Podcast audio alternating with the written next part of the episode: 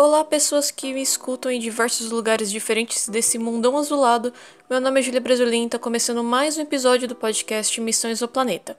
Sim, o podcast está de volta e em clima de mistério, porque dessa vez nós vamos tentar decifrar o que tem no lado oculto da Lua, que inspirou as mais diversas obras artísticas e alimentou várias teorias. Mas fica na tranquilidade, porque não, não tem nenhuma base alienígena hospedada por ali, muito menos dos Transformers. Bora tentar entender isso e muito mais depois da nossa nova abertura.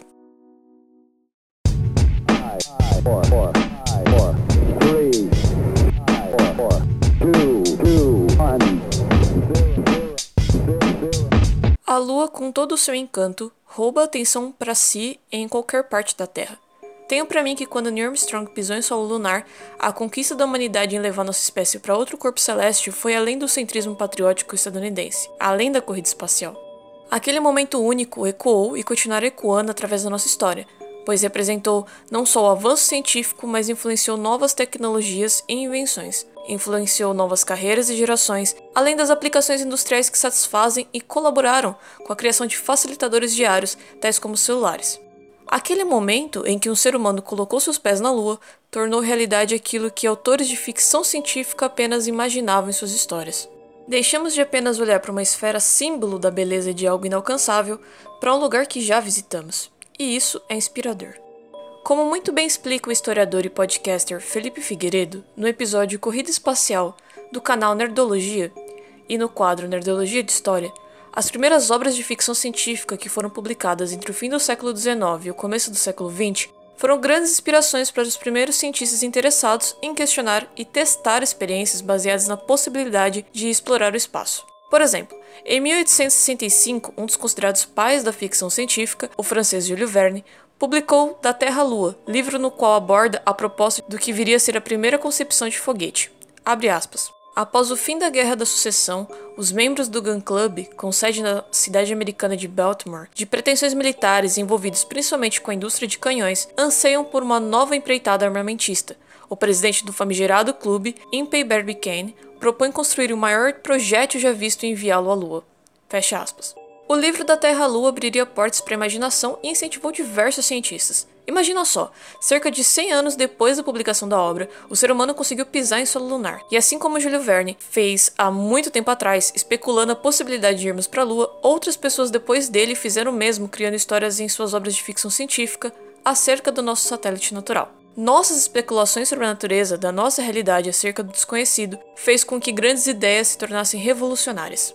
Questionar é o primeiro passo, e uma pergunta entre diversas outras alimentou as mais diversas teorias de conspiração sobre o nosso satélite, numa época em que pouco sabíamos sobre a Lua. E essa pergunta era: existe um lado oculto da Lua? Primeiro vamos levar em conta uma percepção que nos engana. Não é porque sempre que eu vejo a lua no céu e me deparo com a mesma face que isso significa que não exista outro lado dela ou que esse outro lado seja totalmente escuro. Esse pensamento, essa dedução é bem comum, pois somos meros observadores presos ao chão aqui da Terra, rodeados por um céu que nos disponibiliza a vista de estrelas, planetas, luas de outros planetas, cometas, entre outros corpos. E por causa dessa sensação que nos causa, houve um tempo em que compreender o céu como algo não estático ou melhor, que nós não somos estáticos, causava nós na nossa cabeça e grandes questionamentos. Graças a esses questionamentos primitivos e corajosos que a astronomia antiga foi capaz de responder que não somos o centro do universo, muito menos que a Terra seria plana, por exemplo. E é normal, quando não temos conhecimento de algo, assumirmos o que seria mais provável, ou sei lá, que faria mais sentido na nossa cabeça de acordo com as limitadas informações que temos ou até recusar fatos por não compreendê-los. E por muito tempo foi assim. Até antes dos anos 60, por exemplo, só havíamos mapeado e estudado a Lua de acordo com o que conseguimos ver aqui da Terra, tudo por observação. E ótimas observações e registros, diga-se de passagem, seja olho nu com lunetas ou telescópios. Como já abordei em episódios anteriores, a observação do céu foi essencial para nossos ancestrais se localizarem no tempo e no espaço geográfico, tanto como é, as estações do ano, tudo necessário para sobrevivência e locomoção numa época sem GPS, internet, celulares ou até mesmo da escrita, tal qual conhecemos hoje. E a lua e suas fases ajudaram e ainda ajudam na marcação do tempo, como na nossa conhecida passagem de semanas e meses. A superfície da lua reflete a luz do sol, fazendo ela brilhar no céu, e na sua fase cheia, por exemplo, iluminou noites para nossos ancestrais caminharem e desbravarem o desconhecido.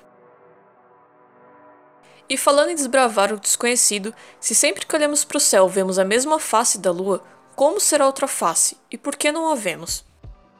Então vamos por partes, porque até eu me confundi um pouco quanto à terminologia usada para esses movimentos, então eu vou usar de base aqui o livro é, Dicionário Enciclopédico de Astronomia Astronáutica e o livro de Ouro do Universo, ambos escritos pelo astrônomo brasileiro Ronaldo Rogério de Freitas Mourão. A gente sempre vê a mesma face da Lua porque a sua rotação está sincronizada com a rotação da Terra. A Lua gira em torno da Terra e a Terra gira em torno do Sol, certo? Beleza. Sendo assim, a Lua faz três movimentos. O movimento de translação é o que, junto com a Terra, a Lua faz em torno do Sol, levando o mesmo tempo que a Terra, 365 dias aproximadamente, ou seja, um ano. Já rotação é o movimento de um corpo em torno de si mesmo, e nesse caso da Lua, em torno de si mesma, do seu próprio eixo. E o terceiro movimento é o de revolução. Esse movimento tem um período aproximado de 28 dias, mais ou menos, e é o que a Lua gira em torno da Terra. É o movimento de revolução que permite as fases da Lua, que ainda serão tema do episódio aqui no podcast. Como o eixo da Lua é inclinado em relação à Terra, isso nos permite divisar um pouco mais da superfície de norte a sul, e assim cerca de 6 décimos da superfície podem ser realmente observados. Fecha aspas. Mas esse lado oculto é escuro? Porque a gente ouve falar em lado escuro da lua, né? Além dos colossais Transformers da cultura pop, a banda de rock Pink Floyd tem um álbum chamado The Dark Side of the Moon, ou seja, o lado escuro da lua. O álbum possui uma música melhor que a outra, e fica de recomendação para ouvir logo depois desse episódio. Ou você pode colocar o álbum baixinho enquanto escuta o podcast, talvez fique legal. Mas e aí, né? É escuro mesmo esse lado da lua que não conseguimos ver aqui da Terra? Bom, como a Lua está girando em torno de si mesma, mas não percebemos porque ela está ao mesmo tempo girando em torno da Terra em sincronia, por isso não vemos o seu outro lado, isso não significa que o lado oculto seja escuro. Quem bem explica isso é o professor brasileiro Fernando Lang da Silveira na página Lado oculto da Lua é escuro e frio, será mesmo? Ali ele explica que, abre aspas, como a Lua faz uma rotação completa em torno do seu próprio eixo em cerca de quatro semanas, Qualquer parte da superfície é iluminada diretamente pelo Sol durante cerca de duas semanas. Nas duas semanas seguintes, essa mesma parte deixa de receber radiação solar direta. Qualquer parte da superfície lunar está iluminada diretamente pelo Sol durante cerca de duas semanas e sem tal iluminação em outras duas semanas. Assim sendo, a face oculta da Lua recebe o máximo de radiação solar na Lua nova. Isso é, quando a Terra, Lua e Sol estão quase alinhados. E na lua cheia, quando o quase alinhamento dos três corpos acontece, mas agora com a Terra entre o Sol e a Lua. A face oculta da Lua está completamente no escuro. Nas demais fases, a face oculta da Lua apresenta uma parte iluminada e a outra escura. Portanto, as temperaturas da superfície da Lua, seja na face oculta ou não, podem sofrer grandes mudanças entre os extremos de aproximadamente 120 graus Celsius negativo e mais de 150 graus Celsius. Fecha aspas. A face que vemos é muito bonita e marca registrada da Lua, um disco branco. Talvez por vezes a gente vê daqui da Terra amarelado, laranja ou até avermelhado por causa da poluição da nossa atmosfera, como vem acontecendo recentemente, com diversas manchas e círculos que mais parecem buraquinhos. Essas manchas são o que chamamos de mares e os buraquinhos chamamos de crateras. E não, na Lua não existe mares. Acontece que observar e registrar o que vemos aqui da Terra da superfície lunar era, em outra época não tão distante, reproduzir em papéis o que víamos num formato cartográfico. O nome correto para esses registros, esses mapas, se chama carta selenográfica. E como se sabia muito pouco sobre a Lua, supunhamos que por lá haveria água líquida, mares e oceanos, como aqui na Terra. Sendo assim, nesses mapas de registros da superfície lunar da face, que sempre está voltada para nós, demos nomes familiares, e os termos acabaram se tornando recorrentes e, desde aquela época para cá, chamamos ainda do mesmo jeito. A superfície lunar possui três tipos de formações de relevo: os mares, que não são mares, mas sim regiões extensas, planas e escuras. Os oceanos, que não são oceanos, mas são regiões montanhosas que ficam em volta dos mares. E as crateras, que estão em toda a Lua, possuem diversos tamanhos, formatos e dimensões, mas são o que são crateras. E essas crateras surgiram em sua maioria devido a inúmeros impactos de meteoritos, visto que a Lua não possui atmosfera que ajudaria a desacelerar os impactos. Mas como não tem atmosfera, os meteoritos de diversos tamanhos vêm que vem plau, se choca contra a superfície lunar criando as crateras. O interessante é que aqui na Terra, por exemplo, uma cratera muda sua aparência, digamos assim, com o tempo. Isso ocorre por causa da erosão, os ciclos de vento e chuva. Já na Lua, como não existe uma atmosfera propriamente dita, não tem essa de vento e chuva, então essas crateras permanecem intactas, ou seja, por lá não existe erosão. E como sabemos o que tem no outro lado da Lua? Bom, para deixar claro, sabemos desde os anos 70 que a outra face da Lua, que eu acho bem bonita por sinal, possui uma aparência praticamente igual à face que vemos aqui da Terra, cheia de crateras. Se você olhar a capa desse episódio, verá a foto do lado oculto da Lua tirada pela missão Apollo 16. Décadas depois, em 2012, uma das naves gêmeas do projeto Grail, Laboratório Interior de Recuperação de Gravidade, registrou um belo vídeo de 30 segundos do lado oculto da Lua. E mais recentemente, em 3 de janeiro de 2019, a China se tornou o terceiro país a pousar uma sonda e explorar a superfície lunar para fins de pesquisas científicas. Isso é incrível porque até então apenas os Estados Unidos e a Rússia lideravam essas conquistas. Chamada U-22, seu carrinho robô explorador Change 4 foi o primeiro a descer uma cratera no lado oculto da Lua.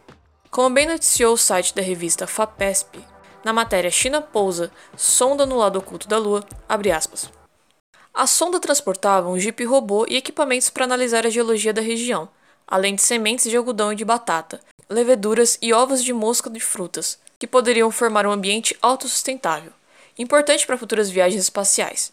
Em mais um feito inédito, anunciado em 15 de janeiro, as sementes de algodão começaram a brotar, mas morreram no dia seguinte, com a queda de temperatura para 170 graus Celsius negativos durante a noite lunar, que dura 14 dias terrestres.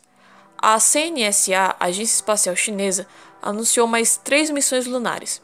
A próxima deve ser lançada este ano para coletar e trazer à Terra amostras de materiais da Lua, segundo reportagens publicadas no site da revista Nature e no jornal The Guardian. Fecha aspas. E o mais legal disso, além de tudo já citado, foi que o Jeep Change 4 descobriu uma substância até então desconhecida que tem consistência de gel. Segundo notícias mais recentes, trata-se de um material que parece um tipo de vidro, aspas, resultante do derretimento de material da superfície lunar causado pelo impacto de um meteoro ou erupção vulcânica no passado. Fecha aspas. Preciso deixar de indicação para vocês alguns materiais interessantes, além, é claro, das fontes bibliográficas e referências que usei nesse episódio e que estarão lá no site www.missõesdoplaneta.com.br. São bem importantes porque complementam bastante esse episódio. Começando pela página Moon Facts no site da Agência Espacial Europeia. É muito legal porque possui os cards distribuídos pela página com perguntas curtas, com respostas simples, acompanhadas de imagens para contribuir com o entendimento das respostas. O conteúdo está em inglês e caso você não saiba inglês, sem problemas, abre na outra guia o Google Tradutor, copie e cola as perguntas e respostas, pois elas, como eu disse, são bem curtinhas e vão te ajudar a entender alguns outros assuntos sobre a Lua que não deu tempo de abordar nesse episódio. Também tem uma matéria da revista Galileu sobre uma foto panorâmica do lado oculto da Lua que foi registrada pela sonda chinesa, eu também indico o vídeo O Lado Escuro da Lua e o Poder da Ignorância, disponível no YouTube, no canal do biólogo e pesquisador Attila Yamarino. Nesse vídeo ele usa como exemplo um globo da Lua feito um pouco antes dos anos 60, acho, ou já tinha sido feito na década de 60, enfim, e que possui só o lado observável da Lua no globo, visto que até então não havia informações sobre o lado oculto, que eu já expliquei aqui no episódio. No vídeo, o Attila aborda como a falta de conhecimento sobre algo é prejudicial e não assumir quando não sabemos e erramos é mais prejudicial ainda. E antes da gente ir para os recados finais, eu quero abrir um espaço meio que oficial aqui no podcast com a finalidade de indicar outros projetos de divulgação científica e que não necessariamente precisem ser só relacionados com astronomia. Mas projetos que eu gosto de consumir, acho muito bons e, e que de alguma forma dialogue com o que eu acredito numa boa divulgação científica. E quem acompanha Missões do Planeta sabe que um dos objetivos principais do projeto é de enaltecer, divulgar e dar espaço para cientistas brasileiros, estudantes de escolas públicas, também para jovens e adultos não estudantes, mas que possuem curiosidade e são entusiastas da ciência, e projetos de divulgação científica acadêmicos ou não, como é no caso da Missões do Planeta. Então, dessa vez eu vou começar indicando o podcast Physicast, que se você gosta de física ou quer aprender algo sobre, recomendo muito ouvir. Sempre com bate-papos bem humorados, a galera ali aborda temas muito interessantes e explicam seus trabalhos para nós ouvintes. Tem um episódio sobre bóson de Higgs, que eu achei incrível, e outro sobre detecção de neutrinos. Ambos super informativos. Eu vou deixar os links na descrição, mas só pesquisar aí no seu aplicativo de podcast o nome Physicast que já aparece. Outros episódios maravilhosos sobre um tema que tenho muita curiosidade são os episódios sobre termodinâmica. Ah, e teve um em que a turma respondeu perguntas inusitadas da galera no Twitter. Esse é bem engraçado, por sinal. Também tem quadros como o Fisicando, que tem entrevistas, e o News que traz notícias do mundo da física. Outra coisa que eu adoro no Physicast é que, além da presença do colega Eduardo Sato, a física Mônica Nunes também participa dos episódios e eu já cheguei a recomendar o canal dela no YouTube diversas vezes aqui no podcast, então só tem vantagem ouvir o Physicast. Escuta um trechinho só. Pedra que atraía os metais. E aí, alguns dos gregos que adotavam a teoria atômica, eles criaram a ideia de que, assim, é, todos os corpos eram feitos de átomos para esses atomistas. E como é que a magnetita atraía? Ela lançava pequenos ganchinhos invisíveis no ar e tinha na, nos metais tinha uma espécie de um encaixe assim, onde esses ganchinhos se prendiam e puxavam. Já em outros materiais que não eram metálicos não tinha esse encaixe e ele não conseguia Ai, que louco, né? E, legal. e muito legal, porque eles conseguiam explicar, era muito geométrico tudo que os gregos faziam, né? Esse trecho que vocês acabaram de ouvir é bem legal porque faz parte do episódio 35, Óptica Introdução, e nesse trechinho eles estão falando sobre como os gregos explicavam os átomos, então fica de recomendação. Bom, e agora o próximo episódio da Missões do Planeta com outra indicação, porque agora nós vamos para os recados finais. No dia 30 de setembro, teve o sorteio de um livro que, em parceria com a editora Intrínseca. Esse sorteio aconteceu numa live entre as pessoas que apoiam financeiramente o projeto Missões do Planeta lá no Apoia-se. O livro sorteado foi O Primeiro Homem, A Vida de Neil Armstrong, escrito por James Hansen, e que serviu de inspiração para o filme do mesmo nome. E o vencedor foi o Vinícius Telésio. Então, novamente, parabéns, Vinícius. Essa é uma das ideias e atividades que eu proponho entre apoiadores do projeto todo mês. Se você quiser apoiar Missões do Planeta, fazer parte do nosso grupo, ter acesso antecipado ao newsletter e alguns episódios, participar das lives, sorteios, entre outras coisas, acesse apoia.c barra Missão Exoplaneta, que a partir de um real você colabora com o projeto.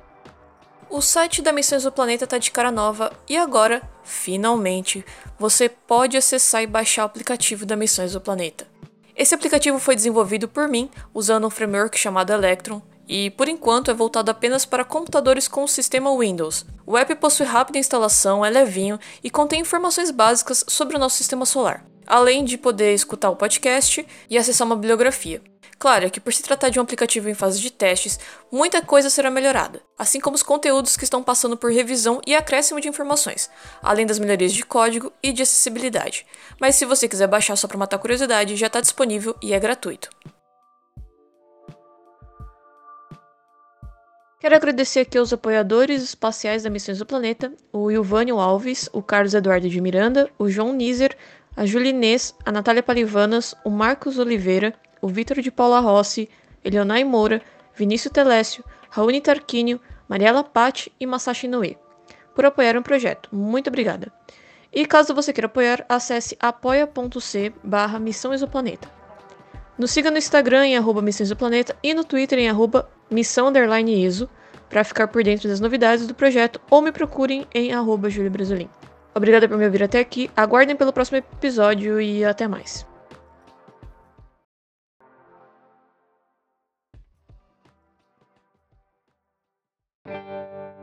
Esse podcast foi editado por Nachos Radioativos. Não, na verdade foi por Júlia Brasolim mesmo.